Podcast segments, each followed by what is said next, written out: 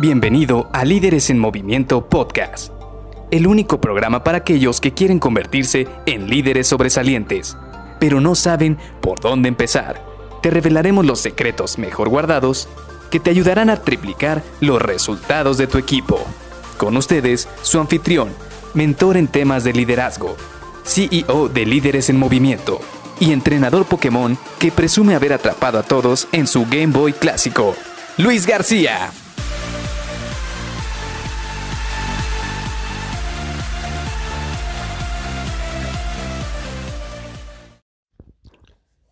Quiero ser un experto en todo.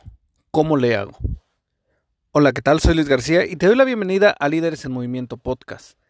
Sí, muchas veces creemos que queremos ser expertos en algo, o más bien queremos ser expertos en todo, queremos dominar todas las tareas, todo lo que eh, nos envuelve cerca de nuestras posiciones, incluso me ha tocado ver casos en los cuales hay algunas personas que quieren saber hacer todo dentro de una organización.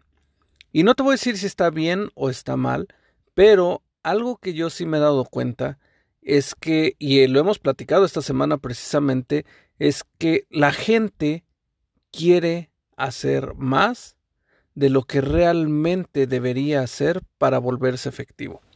Y volvamos a este tema en el cual platicábamos hace unos días de que lo importante no es trepar dos árboles a la vez, lo importante es trepar uno solo y con todo el enfoque posible.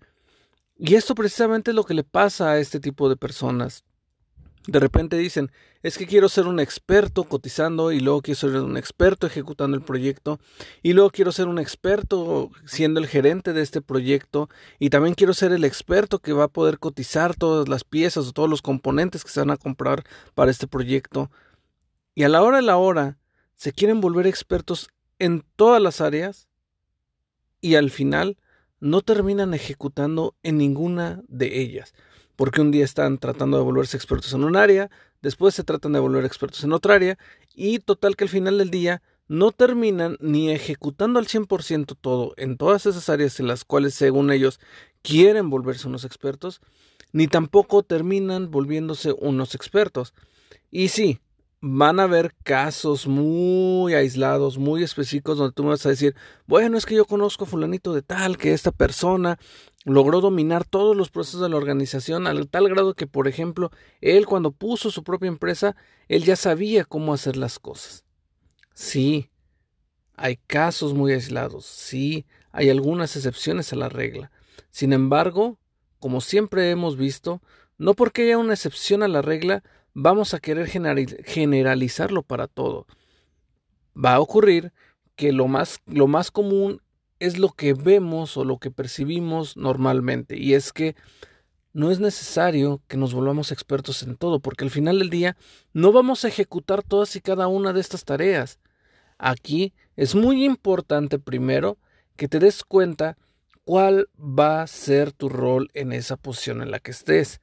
Y una vez que identifiques cuál es tu rol y que identifiques cuáles son las tareas más importantes que tienes que desarrollar, ahora sí, analiza si conviene que te vuelvas experto en todas las actividades que están alrededor tuyo.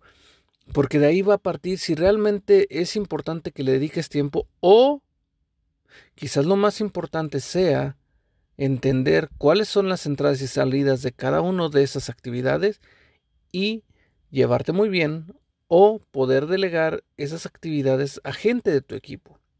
Ya sea llevarte bien con a la persona que realmente está haciendo estas tareas o tener un muy buen trabajo de equipo con esa persona que hace estas tareas o si son actividades que entran dentro de tu equipo, entonces saber cómo delegarle esas tareas a tus colaboradores y poder coordinar que esas tareas se terminen resolviendo de una manera efectiva y con los resultados que tú estás esperando. Por eso al final del día, este es el punto más importante. No se trata de que te vuelvas un experto, sino que sepas poder buscar a esas personas que van a ser un experto en esas actividades, quizás coordinarlas o obtener esa información de ellos directamente, que ellos hagan esas actividades directamente y esto te permite a ti enfocarte en las actividades que realmente le van a aportar valor a tu posición. Yo, por ejemplo, te puedo ser muy sincero, en puestos en los cuales he sido líder de diseño o que he tenido un equipo de diseño a mi cargo, no es importante, obviamente sí tiene gran relevancia que sepa cuáles son las actividades o cuáles son el expertise que maneja cada uno de mis diseñadores, pero al final del día no me no es importante que yo sepa a detalle cada uno de los proyectos que, que están haciendo y cómo lo están llevando a cabo de manera técnica. Sí, es importante que sepa de manera a nivel general, a nivel a grosso modo, cómo se están llevando a cabo estos proyectos, cómo los están aterrizando de manera técnica y cómo los puede ayudar para quitarle algún bloqueo que tengan a, mitad del camino para que ejecuten de buena manera sus proyectos. Sin embargo, yo no voy a ser el experto que va a estar utilizando el software de diseño que ellos van a estar utilizando, o yo no voy a ser el experto que va a estar terminando esas listas de materiales como lo hacen mis ingenieros. No.